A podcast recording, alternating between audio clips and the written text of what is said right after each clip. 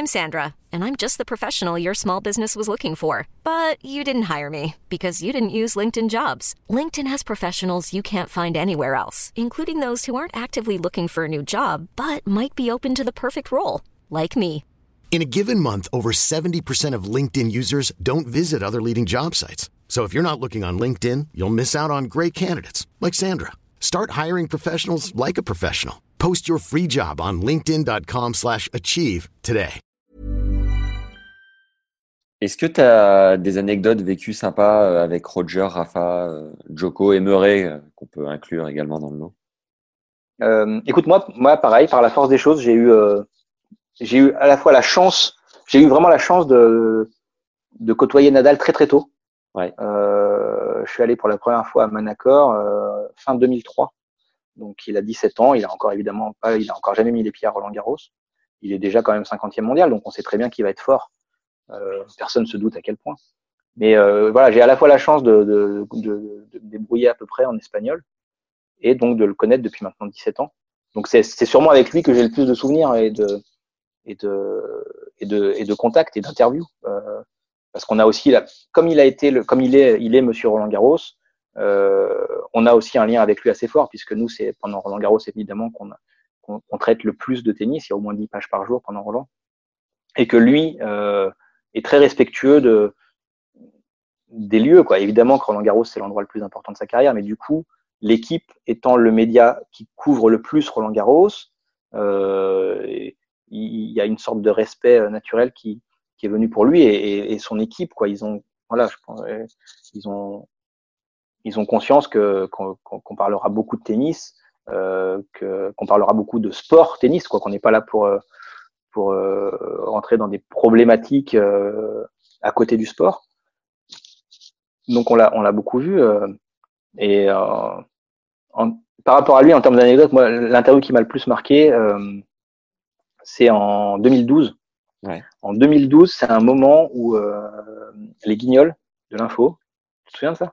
Ouais, la marionnette. euh, euh, étaient, étaient- ouais, étaient à fond sur, sur les problématiques de dopage. Hmm. Et notamment, il y avait eu un sketch à un moment donné où on voit Nadal en voiture, qui, la marionnette de Nadal, qui se gare à une station-service et euh, qui, euh, pour faire le plein de, de son véhicule, au lieu de décrocher euh, Il fait pipi euh, dedans, le- non il Voilà, exactement. Et derrière la voiture, évidemment, on repart en trombe. Euh, et c'était un moment compliqué parce que je pense que c'est c'est aussi. euh, euh, Est-ce que c'est le moment où Noah avait fait sa tribune dans le monde aussi en disant que tous les Espagnols avaient la potion magique? Je sais plus si c'est au même moment. En tout cas, c'était vraiment un vrai. euh, c'était un, un- une polémique du moment et, et, et notamment une attaque. En fait, il y avait vraiment un côté euh, la France euh, attaque un peu Nadal sur cette thématique du dopage. On était à Indian Wells et euh, on avait obtenu une interview de Nadal.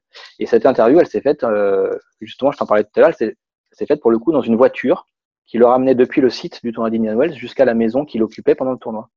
Donc il y avait en fait, euh, allez, il y avait peut-être 20 minutes de route. Et donc on a commencé l'interview dans cette voiture.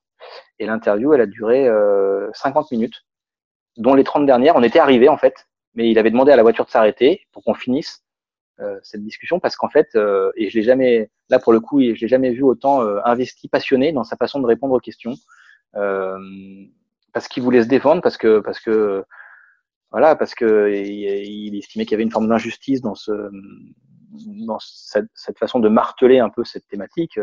Mm. Et en plus, c'est un moment où euh, il, avait aussi été critiqué parce que contre l'avis de son de communicant notamment, il avait pris la défense de Contador. Euh, tu te souviens, Contador aussi l'histoire de la viande avariée, etc. En tout cas de sa, défense. Lui, il avait pris la défense de Contador à fond en disant que c'est quelqu'un qu'il connaissait personnellement, que humainement, il n'arrivait pas à imaginer que Contador est triché. Et donc, on lui avait dit non, non, prends pas la défense de Contador, tu vas passer pour, euh, tu vois, on lui a dit non, tu, tu, tu as, as, le droit de penser ce que tu veux, mais ne, publiquement ne le défends pas parce que tu vas, ça va te retomber dessus. Il a été, euh, ça a été avéré Contador a été positif pour de vrai ou... Bah, Il a en tout cas, il a été, euh, oui, il me semble qu'il a perdu les Tours de France. Je suis désolé, mais alors j'avoue que en cyclisme, je me souviens plus du, mais euh, je crois bien. Après, il a, il a recouru hein, puisque il a refait des Tours de France, mais, mais en tout cas, et, et il disait, dans, voilà, Nadal dans, dans cette voiture, il, il était très euh, volubile, tu vois, il était très investi dans ses réponses. Il m'interpellait, toi, voilà. Et il disait, et c'est pareil. quand j'ai défendu Richard Gasquet, parce que j'ai toujours dit qu'il avait été contrôlé positif, mais que je je voyais pas, euh, je n'imaginais pas une seule seconde que Richard, que je connais depuis que j'ai 12 ans, triche pour être meilleur au tennis et je le défendrai parce que j'y crois. Et vous m'avez moins critiqué quand j'ai défendu Richard Gasquet que, que si je me positionne en disant que je crois que Contador. Et euh, c'était vraiment hyper marquant parce que parce qu'il parlait vraiment du fond du cœur, quoi. Ça le prenait au trip. Et anecdote marrante sur cette interview qu'après j'ai dû décrypter assez rapidement. Il avait employé une expression en espagnol que je ne connaissais pas et que j'avais appelé quelqu'un qui était vraiment fluent en espagnol pour être sûr de ne pas me tromper. Euh, en fait, sa phrase, en, gros, en français, je l'avais traduite par euh, c'est, je trouve ça tellement dur de me critiquer pour ça, alors que je travaille comme un dingue chaque putain de jour de ma vie. J'avais traduit par chaque putain de jour. Et en fait, l'expression en espagnol correspondait plutôt à chaque maudit jour, tu vois, à chaque. Euh, ouais. Sauf que derrière cette interview avait été retraduite en espagnol pour le public espagnol par des journalistes espagnols, et que la traduction, en fait, l'expression en espagnol, c'est cada puñeta dia. Et c'était devenu, c'était devenu cada putadia. Et du coup, en espagnol, c'est une expression qui est beaucoup plus vulgaire qu'en français. Putain, en français, euh, on l'entend très souvent, tu vois, ça passe. Ah putain, chier. En espagnol, c'est beaucoup plus vulgaire. Et du coup, il y avait eu, il y avait commencé à avoir énormément de critiques de Nadal étant aussi vulgaire sur ce sujet-là, en Espagne. Et euh, putain, moi, je me sentais mal, quoi. Je me disais, merde. gérer. Ouais. Voilà, c'est du coup, non, il a pas dit ce que vous dites, en espagnol, il avait dit ça. Alors peut-être que pour vous, c'est moins. Alors qu'en français, c'est comme ça, ça passe. Et c'était assez marrant parce que quand je l'avais recroisé, euh, j'avais, j'avais eu son, son attaché de communication qui était, était pas très content et tout. mais Benito? Désolé que ce soit. Ouais, exactement. Je suis désolé que ce soit ça qui soit retenu parce qu'en français, je te... parce qu'il parle quand même bien français, Benito, mais je disais, écoute, je suis désolé. Et quand j'avais recroisé Nadal, euh, je pense à soit sur un Masters 1000 sur Terre juste après, soit à Roland, je lui avais dit, écoute, je suis vraiment désolé. Euh, que ça t'ait créé des problèmes. Il m'a dit non, mais pas de problème. J'ai Benito m'a expliqué, j'ai tout compris. Euh, c'est comme ça, c'est c'est pas grave. C'est vrai que je parle pas comme ça, mais voilà.